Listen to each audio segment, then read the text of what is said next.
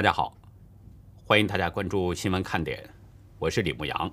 今天是美东时间十月八号星期五，亚洲时间是十月九号星期六。八号，日本首相岸田文雄和习近平通了电话，岸田提出了钓鱼岛、香港和新疆等多个议题，并且建议未来继续对话。中共外交部说，习近平告诉岸田，两国应该妥善处理台湾等敏感问题。加强对话和经济政策协调，推动区域合作。北约秘书长斯托尔滕贝格八号表示，当前国际竞争日益激烈，中共借着展示经济和军事力量恫吓他国，欧洲、美国和盟邦必须共同应对中共的挑战。大陆资深财经媒体人罗昌平把中共主旋律《长津湖》中的冰雕连称作是沙雕连。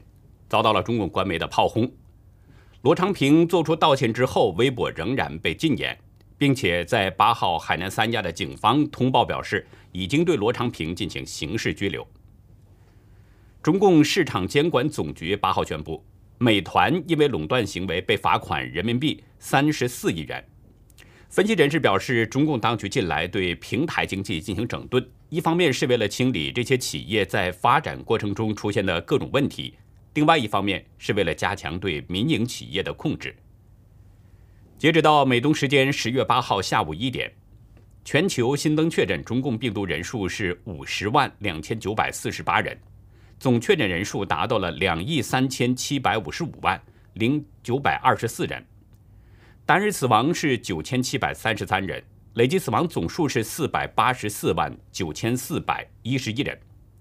但是在本月初，路透社统计数字显示，全球的死亡人数在当时就已经超过了五百万。下面进入今天的话题。这两天关于驻台美军的消息是接连爆出猛料。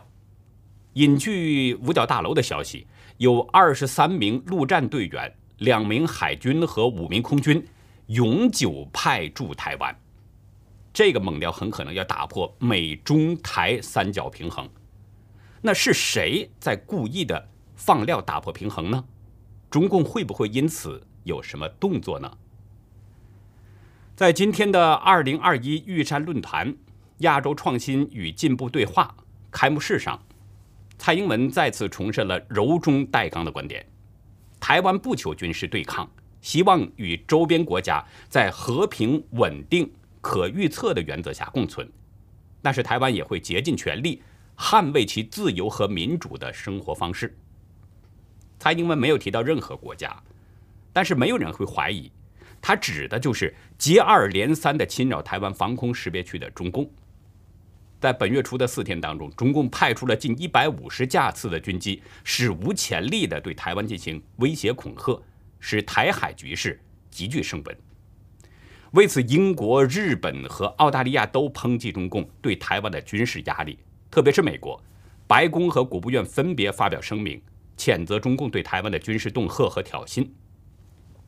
美方强调呢，对台湾的承诺与支持是坚如磐石，将继续向台湾提供防卫所需要的武器装备。昨天，《华尔街日报》披露了一个消息，强力佐证了美国对台湾的承诺并不是说说而已。报道引述匿名美国官员的说法。美国少量特种部队成员一直轮流在台湾，帮助台湾部队提升作战能力，时间至少有一年了。也就是说，在川普政府时期，美军已经向台湾派遣了特种部队。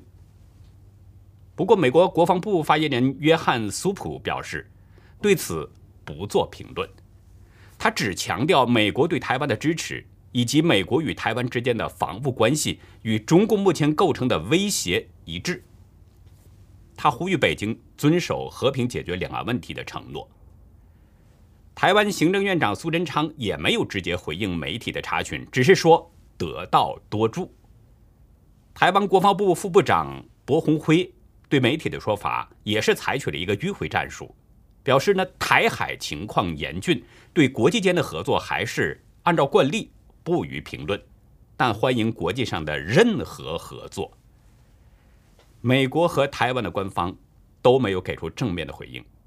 但是法新社今天得到了另外一位匿名美国方面负责人的证实，确实有两组大约二十四人美国军人在台湾。这位匿名的美国官员表示，一组是美国特种兵，正在为台湾的陆军小分队进行训练；另一组是美国海军陆战队的成员，在与台湾海军合作进行小艇训练。斯坦福大学胡佛研究所杰出访问学者伯明。对《华尔街日报》表示，在本世纪前十五年，台湾严重忽视了自身防务，购买了太多的昂贵的设备。如果发生冲突，这些设备会在最初的几个小时被摧毁。他认为，台湾大力并巧妙地发展自我防务，这是非常必要的。这位川普时期的副国安顾问指出，台湾如果置办较便宜但是具有杀伤力的系统，比如反舰导弹、智能水雷等等。再加上训练有素的后备和辅助部队，这些系统的综合战力才有可能加大中共作战计划的难度。也就是说，提升部队的作战能力，再加上各种具有杀伤力的武器系统，这个作用更大、更实际，也更有效。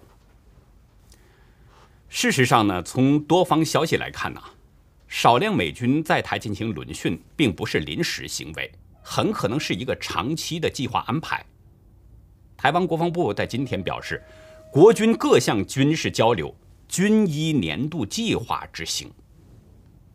英国广播公司 BBC 今天也得到了一位知情人的证实，说呢，《华尔街日报》披露的美台军事合作训练，并非为了应对最近的紧张台海局势，这是定期培训，而非临时的军事计划。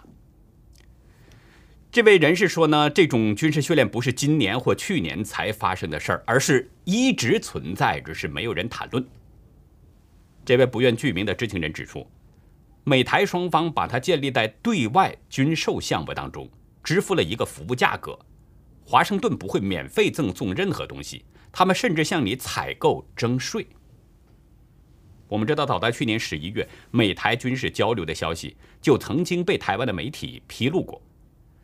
当时台湾媒体呢传出消息，说台湾的海军司令表示，美国海军突击队正在对台湾的海军进行突击艇和快艇渗透作战行动的训练。不过呢，随后不久啊，美国及台湾的国防部都对此进行了否认。但是我们知道，这不排除一种可能，就是故意的先让媒体爆出消息，然后再做个口头否认，为的是。不让中共抓到把柄。还有去年六月，美军曾经发布了一段视频，显示有美国的军人在与台湾的军队联合演习，演习行动代号就是“平衡篡改”。台湾媒体转角国际分析认为，美军教官团驻台的说法其实早已在防务界流传多年，是秘而不宣，而非是意外曝光。台湾军事专家李正修对自由亚洲表示，美国一直重视台湾的安全，过去对台湾的军事合作交流从未间断。他认为，《华尔街日报》只是把这几年较深化合作的部分点了出来，把美台台下的军事互动放到了台面上。就在我整理这个稿件的过程当中啊，我又发现《经济学人》今天爆出了一个更猛的消息。文章引述五角大楼的一份文件内容，说呢，截止到今年的六月三十号，有二十三名美国的海军陆战队员永久派驻台湾。报道中还指出，除了永久驻台的二十三名美军陆战队员之外，还有两名的海军和五名空军人员。此外，截止到二零一八年，每年都有大约三千五百到四千名的五角大楼人员访问台湾。报道中表示，从国军退守台湾之后，美方在一九五四年与台湾签订了共同防御条约，以军队和核武器来保卫台湾，并且在越战期间曾经派遣了三万名美军驻扎在台湾。但是，一九七一年，尼克松政府为了孤立苏联，转向与中共接触，并且在一九七九年美中建交，与台湾断交。此后，美方就撤出了在台湾的驻军，但是目前呢，美国正在悄悄地给台湾更多支持，文章表示，二零一九年美国在台协会新址启用的时候，美方就曾经承认，过去十四年，由美国的海军陆战队、陆军、海军、空军人员在台湾执行任务，负责保护美国在各地的使馆。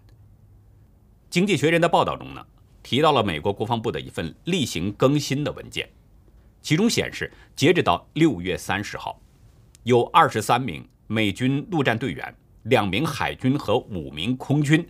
被永久派驻到台湾。文章还引用消息人士的说法，美国国防部每年都会有三千五百到四千名的官员前往台湾，其中的一些人帮助提升了台湾军队的军事技能。大家注意，二十三名陆战队员、两名海军和五名空军永久派驻台湾，这就意味着台湾是长期的有美军驻扎的。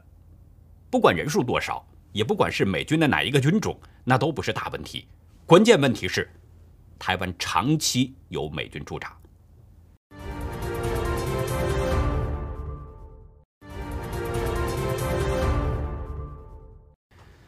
其实从前面多方说法，我们可以看出啊，美军到台湾培训的情况，真的不是这两年才有，而是一直存在。对这个情况，相信中共方面。是心知肚明，因为美国对台军售长期都存在。那么，从美方采购新式武器之后，美军当然要负责教会台湾军队使用。只不过呢，美中台这三方过去谁都没有挑破这层窗户纸，都在默默地维持着这样的一种三角平衡的关系。但是说有美军士兵永久驻守台湾，这个说法以前从来没有人提起过。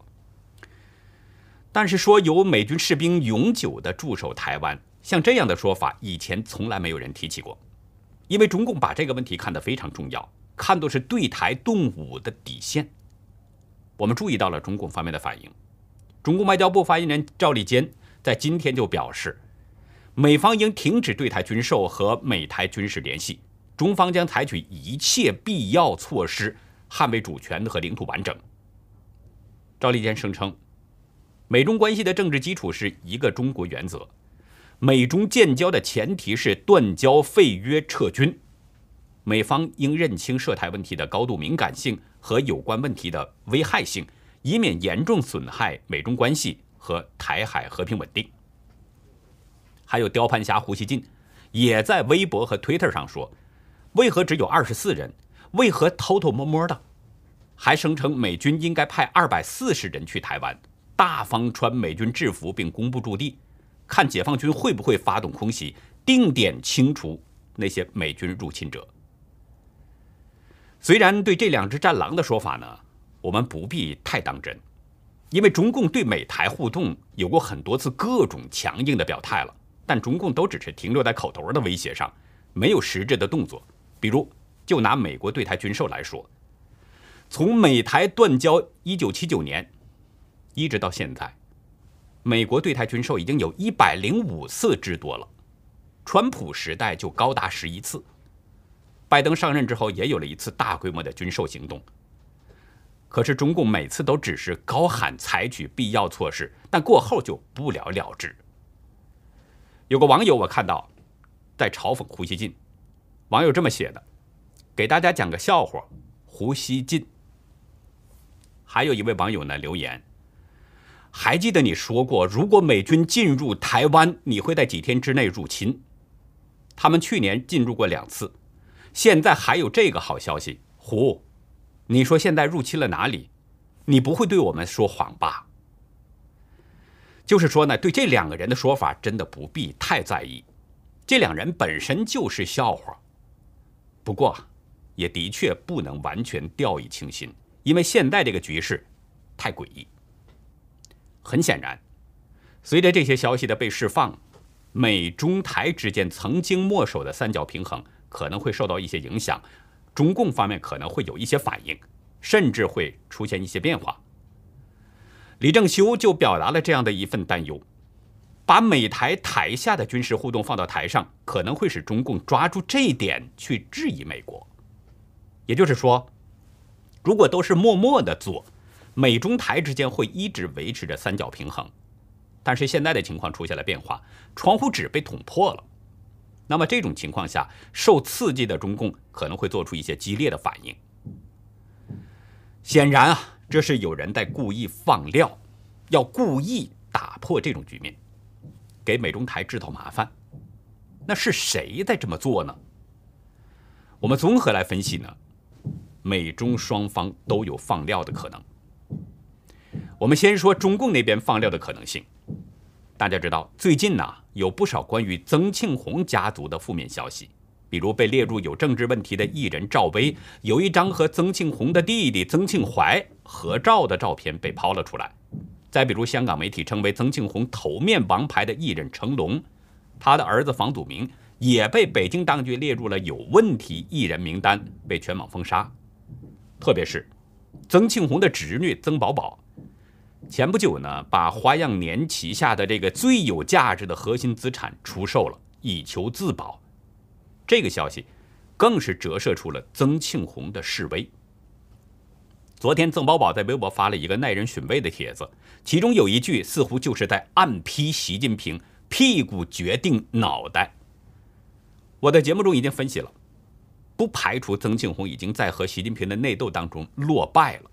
于是曾宝宝绷不住劲儿，出来借用古典暗骂习近平。我们知道，中共的政治斗争就是你死我活，不到最后一刻，谁都不会认输的。虽然曾庆红可能已经示威，但是还没到最后一刻，他就有可能进行垂死挣扎。那从这个角度来说，曾庆红有可能利用早前在美国安插的势力，在这个时候呢，给习近平制造点麻烦，逼习近平对台湾动手。我们早前分析过，中共如果攻打台湾，那就是中国的末日到了，因为中共攻打台湾，那不仅仅是台湾要防卫，美国、日本、澳大利亚等这些国家都极有可能要护防台湾，也就是说，中共讨不到什么便宜。甚至可能会给中共自身，甚至包括习近平本人都会招来一些麻烦。那这样一来，反习势力就有了借口了，可能就会趁势向习近平发起更猛烈的挑战，甚至把他赶下台。我们再来说美国这边放料的可能性，大家也应该都知道，美中高层刚刚在瑞士呢进行了一次会谈。国安顾问苏利文和中共的外事办主任杨洁篪经过了六个小时的闭门会谈，初步达成了拜习会晤的基本意向。不过，这两个人的会面呢，是以视频方式进行，这就很可能意味着美中双方的这次高层会谈，并不是十分愉快。虽然达成了拜习视频会晤的意向，但实际上美中之间的分歧，我们知道非常多。世界的十字路口主持人唐浩认为，美方呢可能是希望促成拜登和习近平的面对面会晤，因为面对面会谈很多事情都容易谈妥。但是习近平不出来，不给美方面子，这应该会让美方有些失望。唐浩认为，在这种情况下，美方可能会故意的释放这种消息，以此来测试中共的反应，看看中共的水温如何。另外还有一种可能。就是美方对前几天中共军机大规模骚扰台湾进行回应。大家知道，上周末开始，中共连续几天派出了一百五十架次的战斗机、轰炸机等等，对台湾西南防空识别区大规模进行骚扰，搞得台海两岸的局势是空前紧张。台湾国防部的部长邱国正就直接表示，他从军四十年，从来没遇到过现在这么紧张的局势。以前只是前线紧张，那现在整个台湾岛都非常紧张。在中共军机骚扰台湾之后，美国的白宫、国务院都先后谴责了中共，连拜登本人都出来说，习近平除了遵守协议外，不应该做任何事。谁都知道美台之间有美台关系法，美国还有一个六项保证。都明确显示，在台湾受到武力攻击的时候呢，美国会以武力协防台湾。那在这种情况下，美国很有可能会故意放出美军士兵永久驻台的猛料，作为对中共骚扰台湾的一种回应。也就是说，美中之间关于台湾问题的角力升级了，美国在对中共还以颜色。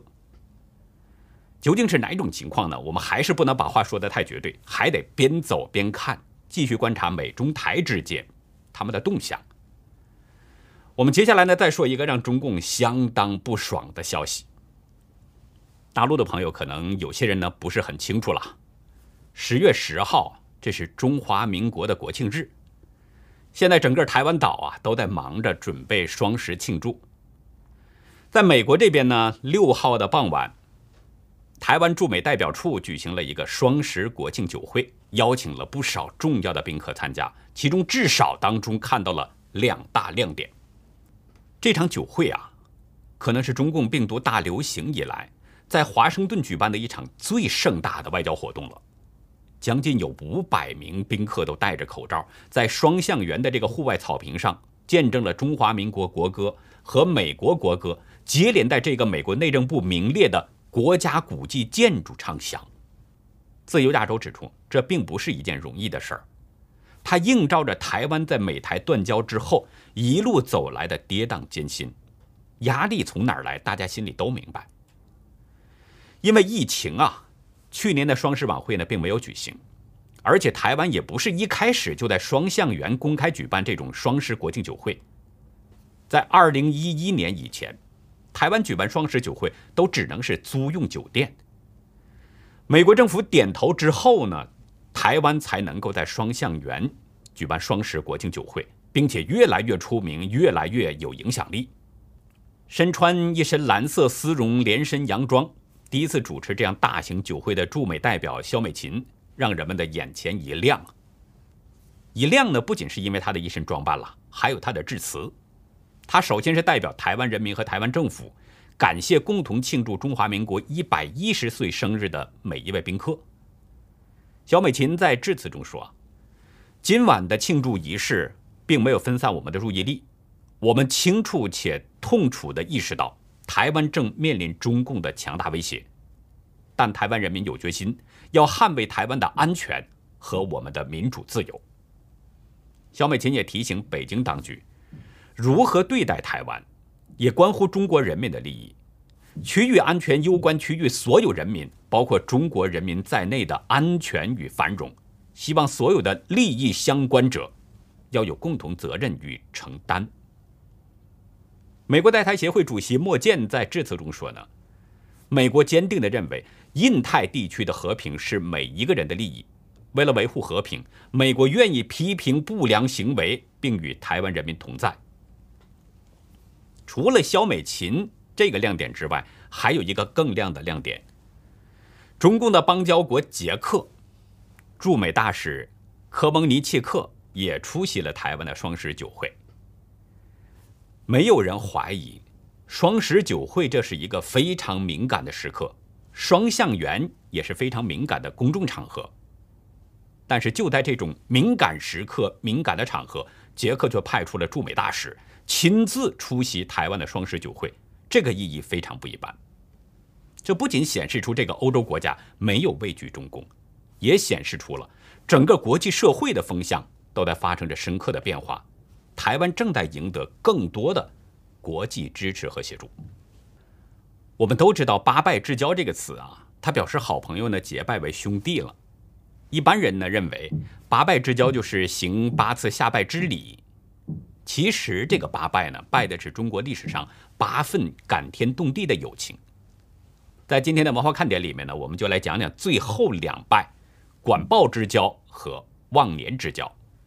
欢迎大家到游乐客会员区来了解更多。我们的会员网站网址是 http: 冒号双斜线牧羊社点 com，还有一个是 http: 冒号双斜线 youlucky 点 biz。